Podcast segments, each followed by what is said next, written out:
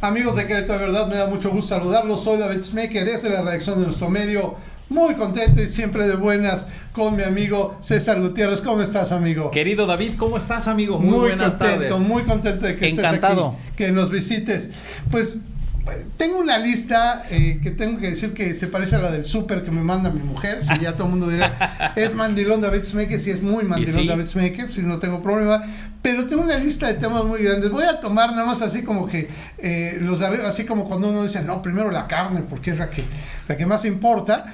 Este, para poder platicar contigo, número uno, y bueno, te lo comento en corto, eh, coincidimos en el, este, en el evento de Marcelo Ebrard aquí en Querétaro. Lo tengo que decir y te lo digo porque sé que tú, tú estás este, dentro de esa coordinación. Un evento muy bien organizado, bien hecho. Sé que a Marcelo le tocó el terrible tráfico de la 57 y, y nos la creyó y lo mencionó, este, incluso que requería infraestructura Querétaro para mejorar eso y lo comentó. La verdad es que fue un evento lindo. También participé en el de las mujeres. Bueno, fuimos a tomar nota, más allá que participar, porque no soy mujer. Claro. Entonces este, no pude tener una participación Yo muy también ahí estuve. Lo sé, ahí nos vimos también y realmente fue un evento muy, muy bueno. Presenta su tema de seguridad con eh, el proyecto Ángel que trae, que a mí me apantalló, me hizo el favor de responderme una preguntita que teníamos con respecto a la inte- inteligencia artificial. Y bueno, yo te quiero preguntar alrededor de todo esto, alrededor de Marcelo Ebrard, y te pregunto porque sé que estás cercano, estás dentro de la coordinación, ¿cómo está avanzando este tema? ¿Cómo está avanzando también con respecto a los otros aspirantes a la coordinación de la, de la defensa de la 4T? ¿Cómo lo estás sintiendo tú que está avanzando? Pues Marcelo, muy bien, como tú bien lo estás comentando, esta reunión, estas reuniones que, que se dieron lugar aquí en Querétaro, pues fueron muy orgánicas. Oye, Yo- muy cercano, o sea, te lo tengo que decir tal Sí. cual, ¿no? Si pongo la comparación, pues bueno, eh, con Para no meternos en detalles, Sí, sí. no, no voy a decir el pecado más no el pecador. Pues estábamos como a 30 metros de distancia, Paquito Sí. no me va a dejar mentir, tuvimos que sacar el telefoto para poder Sí. este, tomarlo, ¿no? Pero aquí, bueno, prácticamente, pues sí, te toca abrazarlo, saludarlo, estrecharle la mano. Caray, una diferencia abismal, ¿eh? Sí, está, es muy cercano. De hecho, de, de eso se trata. Estos formatos de eso se trata. De, de alguna manera, fíjate que eh, no es un, eh, digamos, no hace un evento, eventos multitudinarios de acarreo, de dispendio de recursos, ¿no? Claro. La gente va orgánicamente. Nosotros hacemos una convocatoria, no hay movilizaciones enormes, no hay Sí, no, no, temas, no, tal cual. este, no hay temas que, que, que, que nosotros tengamos que arrepentirnos o que Sí. te- nos tengamos que avergonzar. Y la idea es de que Marcelo esté cercano a la gente, Sí. que esté, eh, que él esté en, en eh, como bien lo dices, a 30 metros, digo, es una locura. No, no, no, no, Estaba a dos metros de, de la, de bueno, la línea de personas. Te puedo decir que a mí me tocó platicar con él, pese que nos dio un espacio de rueda de prensa, me tocó platicar con él a 10 centímetros de distancia, ¿no? Y muy atento. Y además, este, bueno, a mí me gustan las preguntas complejas, ¿no? Me respondió muy bien una pregunta muy compleja alrededor de la inteligencia artificial. Y, y sí me sorprendió eh, también el equipo, bien organizados todos, este, todos atentos con la prensa. Encontré muchos compañeros que luego no suelo ver en, en eventos de Morena, que me dio mucho gusto, no los voy a quemar. No. No, pero, pero me dio mucho gusto saludarlos a, a muchos de ellos y fue un evento muy agradable, te lo extiendo como tal. Sí, a los dos. El de las mujeres, Sí, también. que eh, ahí hace algunas declaraciones muy interesantes Sí. cuando eh, habla del tema del plan Ángel, pero también algo muy interesante es el trabajo no reconocido de las amas de casa. Sí. Ese es valiosísimo, es importantísimo. Él está proponiendo o, o compartiendo uno de sus sueños porque dice que no se pueden hacer propuestas, Sí. pero pues eh, uno de los sueños que, que se tiene en este Marcelo para, para lo que viene, pues es que ¿por qué las mujeres no pueden tener una eh, un salario Claro. a partir del trabajo Claro. que hacen en sus hogares, ¿no? Entonces, pues ese es uno de los programas sociales que se deberían de impulsar también para la siguiente etapa. Oye, y que fue una gran propuesta y que la recibieron, yo te digo, yo estaba en el evento, me encantó cuando preguntaba que, eh, cuántas mujeres eh, están solas y requieren este apoyo. Pues levantó la mano todo el auditorio. Hasta dijo, hombre, pues que no hay hombres. ¿Qué pasará? Que yo preguntaba, ¿no? Es que hay muchas mujeres que o divorciadas o en estado de abandono, de indefensión, este, hay de todo tipo, pero la verdad es que la tasa se ha aumentado mucho en nuestro país. Eh, y bueno, aquí en Querétaro hay un estudio que lo he presentado donde hay muchas mujeres solas y de hecho hay muchas mujeres violentadas en, en, Querétaro y por eso hay separaciones y hay este, hay estos, estos datos. Oye, y preguntándote de otros temas. El debate, se habló en la rueda de prensa que estaría dispuesto a, debatir, pues tanto con Xochitl como con sus compañeros aspirantes, con quien le pongan, o sea, él, él estaba muy pues y nos sorprendió porque eh, si bien sabemos hay un acuerdo, eh, esto nos decía ayer Ricardo Monreal, un acuerdo en donde pues se decía, bueno, se vale moverse y todo, pero no debaten, no peleen entre ustedes. Quiso decirle el presidente, más allá de no debatir, no se van a pelear entre ustedes, ¿no? Casi, casi le, decía como papá el presidente a, sus hijos, ¿no? Pero este, eh, pero él, él se dice dispuesto a debatir. ¿Cómo sería esto? Eh? No, bueno, mira, yo creo que todos los, los eh, aspirantes o las corcholatas están dispuestas a debatir a excepción de una persona. A excepción, hay que decirlo, de, a excepción de Claudia Sheinbaum. Pero lo ha dicho eh, Noroña, lo ha dicho Ricardo Monreal, lo ha dicho este incluso Adán. Adán, ha dicho, bueno, pues si dicen, pues adelante, ¿no? Pero bueno, firmamos un acuerdo. Pero el tema es, ¿por qué no debatir? A ver, mi pregunta es, ¿por qué o en base a qué se va a elegir a un coordinador de defensa de los comités de la 4T? ¿Cómo? O sea, lo vas a medir por género, lo vas a medir por, popularidad. o porque puede promover la, la 4T más bonito. por capacidad. ¿Cómo, Pero, ¿cuál es el instrumento medible de la gente? ¿Cómo, cómo las personas? Debate, Entonces, las personas deben de encontrar, a ver, si yo voy a ir por X, melón o sandía, pues es porque no porque les caiga más bonito o porque haga TikToks o porque se suba a Twitter y ponga esto o lo otro o porque quiera imitar al presidente, etcétera. Yo creo que lo que se debe de hacer es contrastar ideas.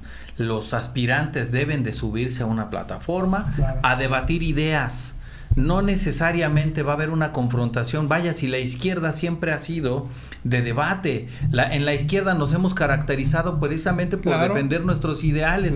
¿Por qué ahora la autocensura? Esto es una autocensura. Entonces, ahora resulta que los que sí van a debatir son los de derecha. Ellos ya tienen programados sus, debates. Entonces, Marcelo dice, ¿por qué no lo vamos a hacer nosotros?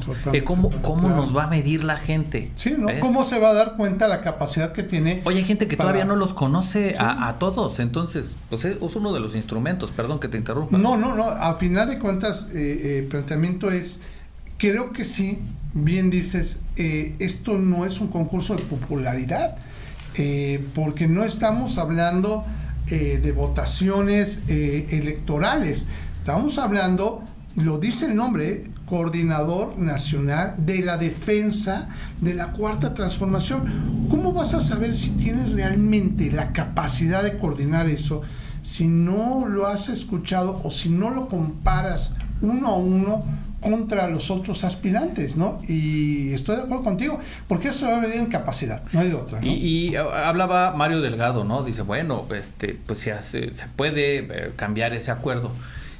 Eh, hablaba Claudia Sheinbaum, bueno, ya firmamos, no podemos hacer debates, ¿no? También de alguna manera lo ha dicho Adán. Entonces, a ver, bueno, si estamos hablando de los documentos que se firmaron en el acuerdo, bueno, ya, ya violaron casi todos. Entonces, oye, eh, vamos a hacer un debate que la gente conozca, vamos a contrastar nuestras ideas. Y si no vamos a proponer, vamos a compartir nuestros sueños, como dice Marcelo, pero sí necesitamos que las personas tengan un método medible para que sepan, ah, pues si es con él o es con ella o etcétera. Pero si no tenemos este, este, este instrumento de medición, va a ser muy difícil. Totalmente de acuerdo. Oye, y ahorita que dices bien de ese listado que hicieron, que yo ubico perfectamente varios de ellos que se han roto por muchos lados, sobre todo el de, la, de las cuentas. O sea, a mí, digo, me impresiona, eh, no, no se me hace posible que estén gastando lo que dicen que están gastando. Y, y sí lo veo en varios personajes. Ayer incluso Ricardo Monreal señalaba lo de los espectaculares de, de, Adán Augusto y de, y de Claudia Sheinbaum, decía que había contado cerca de 1200 espectaculares. Y yo decía, bueno, pobrecito, si va de cara de carretera y contabilizando no debe ni disfrutar el viaje. ¿Qué, ¿Qué, pasa ahí? ¿Qué está sucediendo? imagínate cada espectacular alrededor de 20 mil pesos, ¿no? Mensuales. Entonces, pero vaya, los que él está contando y los que él menciona son los recientes. Hay que remontarnos un poquito, dos años y medio, cuando comienza este tema de las corcholatas. En la Ciudad de México. Comienzan a salir espectaculares, hay que decirlo con sus letras, de Claudia Sheinbaum, de una revista que se llama Mundo Ejecutivo. Esa revista que yo no sé quién la compró, no sé en dónde la publican, no sé en dónde, en qué puestos de revista salió, que no es una, una revista que no sale, pero cómo inundó el país de espectaculares. ¿Quién pagó eso? Valdría mucho la pena. Y ese tipo de, de dispendio de recursos eh, también los tenemos que denunciar. Sí, claro. Mira, incluso en una rueda de prensa le dan a gusto, yo a su coordinadora Ale Peña le preguntaba de eso, ¿no? De los espectaculares de Dan Augusto, porque yo estaba criticando los de Lupita Murguía y pum, de repente me pone Dan Augusto y dije, no, pues ya, que, o sea, voy a poner al rato el mío, ¿no? Este, o a ver, a, ver a, qué, a quién Querétaro de verdad le pone el suyo, ¿no? Pero sí me impresionó eso y la respuesta de Ale fue pues a lo mejor le entiendo lo que me dijo Ale, me dijo, bueno, pues es que no podemos controlar la gente que quiere aportar un, espectacular como tal, ¿no? Pues sí lo entiendo. Está bien. ¿No? Pero a ver, ¿qué pasa con esos espectaculares que llenaron el país eh, del mundo ejecutivo, que es una revista? Ahora la revista se le pregunta, oye, y se está lavando las manos. Entonces, todavía no hay una transparencia en esos recursos. ¿De dónde sale ese dinero? Entonces, pues hay una presunción, ¿no? Ahí en ese sentido de dónde vienen. Pero sí necesitamos aterrizarlo muy claramente. Es por un lado. Y luego aparecen otros espectaculares y sale una diputada adjudicándoselos. ¿Sí te acuerdas? Donde venían los nombres de los estados y la silueta de la compañera eh, de perfil. Entonces se los adjudica también. Y otra, ahí viene la misma pregunta, bueno, ¿y de dónde está saliendo el, dinero? ¿no? Entonces, son este tipo de irregularidades que ahora estamos denunciando. Ahora sale, antier, sale Marta Lucía Micher a hacer una denuncia con Emanuel Reyes, con el diputado Cibaja, etcétera, con compañeros de, las, de la coordinación hacer una denuncia en la oficialidad de partes de Morena. no lo hemos, ojo, eh, no le hemos llevado esto, no se ha llevado al Tribunal Electoral, no se ha llevado al INE. Que, que, de hecho, bueno, hago el paréntesis, el INE ya eh, declaró una serie de, bueno, de cuestiones que se tienen que respetar desde el punto de vista del INE. Pero esto, como tú bien me dices, es solamente dentro de Morena. Pero esta denuncia no la hemos llevado nosotros, independientemente de los señalamientos que ha hecho el INE, pero sí lo hemos se ha llevado ahorita porque creemos todavía creemos en que la ropa sucia se lava en casa y debemos de ponernos en orden nosotros. Muy bien. Pero hay un hay varios temas, no solamente es el dispendio de los el dispendio de los recursos, es también la guerra sucia, David. Sí. La guerra sucia que están haciendo en contra de la esposa de Marcelo Ebrard, en contra del mismo Marcelo y en contra de muchos compañeros de nosotros en redes sociales en cuentas eh, de bots porque hay dos empresas que contrató Claudia Sheinbaum para estos temas y que ya está ahí, de hecho lo han publicado en, en distintos medios, ahí están a quienes se contrató. Entonces, están esos, pero también la denuncia es de las personas que están en bienestar y en el partido, que han sido obligadas a llevar a personas a los eventos, a meetings, y de, de la misma Claudia, a, a, esto, a engrosar estos, estos, estas reuniones. Entonces, hay ya elementos de, para las denuncias y este y lo que necesitamos es pues que nos digan qué, es, qué está pasando. Claro, a final de cuentas creo que corren un grave peligro al violentar las cosas, porque no tengo otra palabra para referir esto, ¿no? Pues si yo empiezo a hablar mal de tu pareja o de todas las personas que te rodean, pues, lo mínimo que voy a recibir es una reclamación tuya.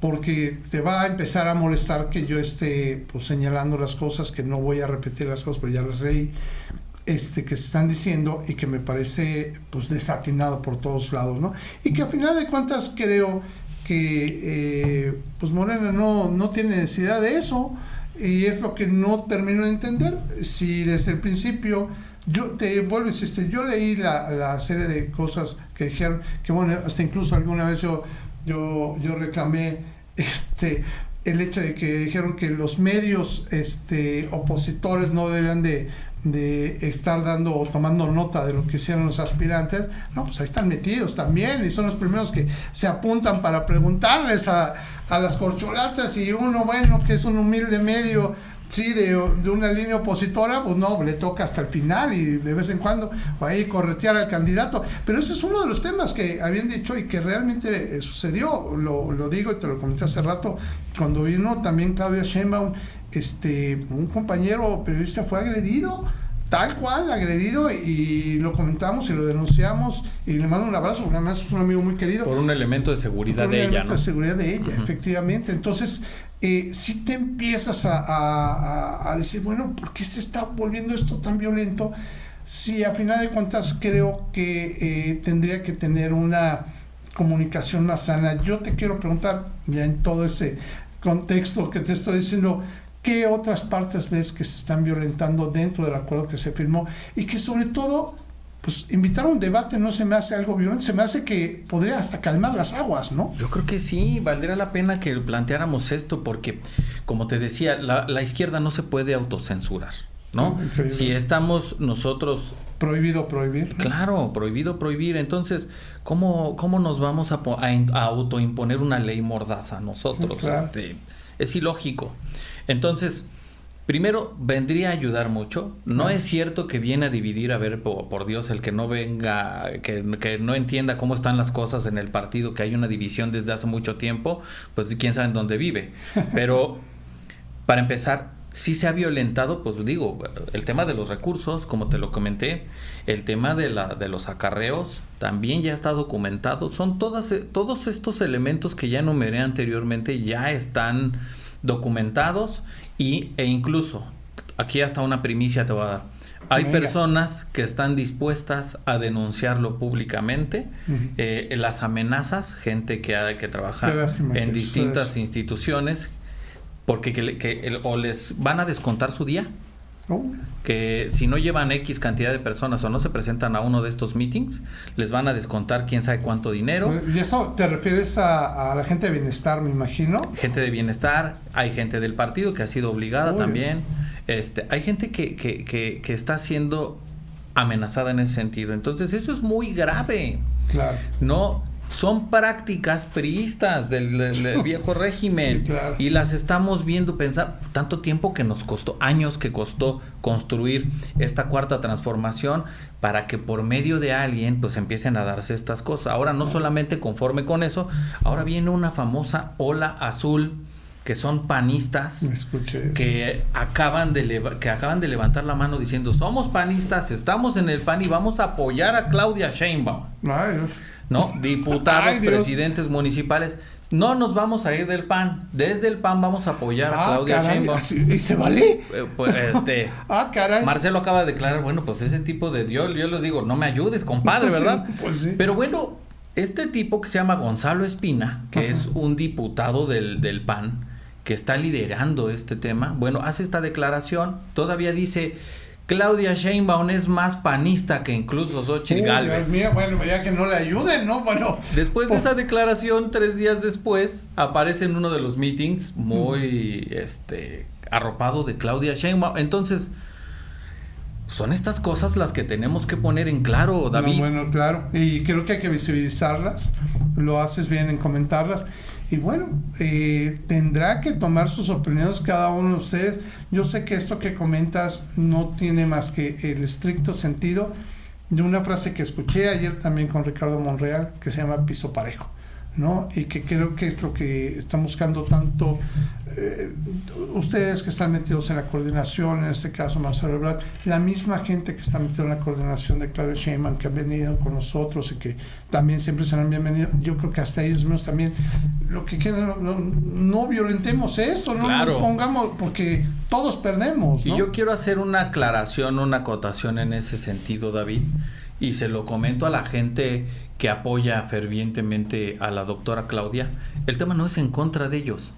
El, conta, el, el, tema es en contra de las prácticas que obviamente no están. O sea, la gente que apoya a Claudia, hay mucha gente que es izquierda. De verdad, de izquierda de muchos años. El tema no es con ellos, el tema es con las prácticas que están llevando a cabo desde su War Room, desde su cuarto de guerra, desde, desde este equipo que, que, trae alrededor. Yo no sé si crean que les está ayudando o les va a ayudar mucho esta suma de panismos esta ola azul que lo que pretende solamente es inundar a Morena de panistas. Pues que no estábamos en contra de eso, ¿no? ¿Qué te digo? Se me hace increíble, pero bueno, yo creo que es una buena invitación de tu parte a que la gente que está dentro de esa coordinación, la gente que son los que han sumado esto eh, a que crezca, pues también lo, lo cuiden, lo visibilicen y lo rechacen, porque eh, si no, pues yo creo que se van a ver más afectados ellos, que este, que pues la gente como dices, ¿no? Que pues de repente de la noche a la mañana, ahí sí entiendo la frase chapulín, brinca de un partido a otro, pero bueno, esto está más canijo, ¿no? Porque es que brincan y se regresa. Claro, y, fíjate, nada, ponen un pie allá y otro pie acá. es muy importante visibilizar estas cosas porque es el futuro del país. No es cualquier cosa, David. Sí, sí. No estamos jugando de la colonia, no es, no, es el futuro de nuestro país y que si el coordinador de la cuarta transformación o coordinadora sale en las próximas elecciones, es muy probable, altamente probable que sea el próximo presidente y presidente. ¿Qué va a pasar si estamos fincando ahorita estos precedentes? Claro, no, no, bueno, este, no, no va a ayudar en nada el proceso, incluso ya de la votación que se dará en el 2024, pero pues Hay un riesgo de ruptura si, si continuamos con estos temas. Y ese es un tema que yo te pido que lo toquemos la próxima vez. Claro que sí. Porque tengo esperanza de que se vaya corrigiendo esto. Y la próxima vez que nos veamos, ojalá me digas que todo sea compuesto. Ojalá haya debate. Yo también veo muy positivo lo del debate. Creo que ayudaría mucho a resolver estas cosas. Y pues César Gutiérrez, te agradezco como siempre mucho que hayas venido y que nos pongas estos temas en la mesa. A ti, querido David, y gracias por abrir tu, micrófono. Saludos a todos. Este, este es tuyo y es de todos los que quieran venir y compartir la opinión como tú bien lo has hecho durante ya casi dos años. Vamos a cumplir. Este, estamos a punto de, de, abrir, no la champaña, en nuestro caso va, va, a ser un, este, un, un, un batido de vainilla porque este, no, no, no creo que tengamos para champaña, pero sí compartiremos este, un buen esquimo. Pues ya, ya este, cooperaremos, aunque sea para unos, unos refrescos, ¿no? Me parece muy bien y celebraremos juntos estos dos años que nos has ayudado a, comunicar. Gracias, David. Gracias a Querétaro, de verdad, y muchas felicidades a tu labor. Gracias, Mir, no, gracias a ti. Y pues, amigos de Querétaro, de verdad, yo les pido, por favor, pues que también participen de esto. Si ustedes también ven que se está violentando este proceso, que está viendo cosas inusuales, por favor compártanlas. Compártanlas con César Gutiérrez. Él seguramente lo podrá opinar a través de nuestras redes sociales y también a través de nuestro sitio web, queretodeverdad.mx. Que tengamos bonita tarde. Hasta pronto.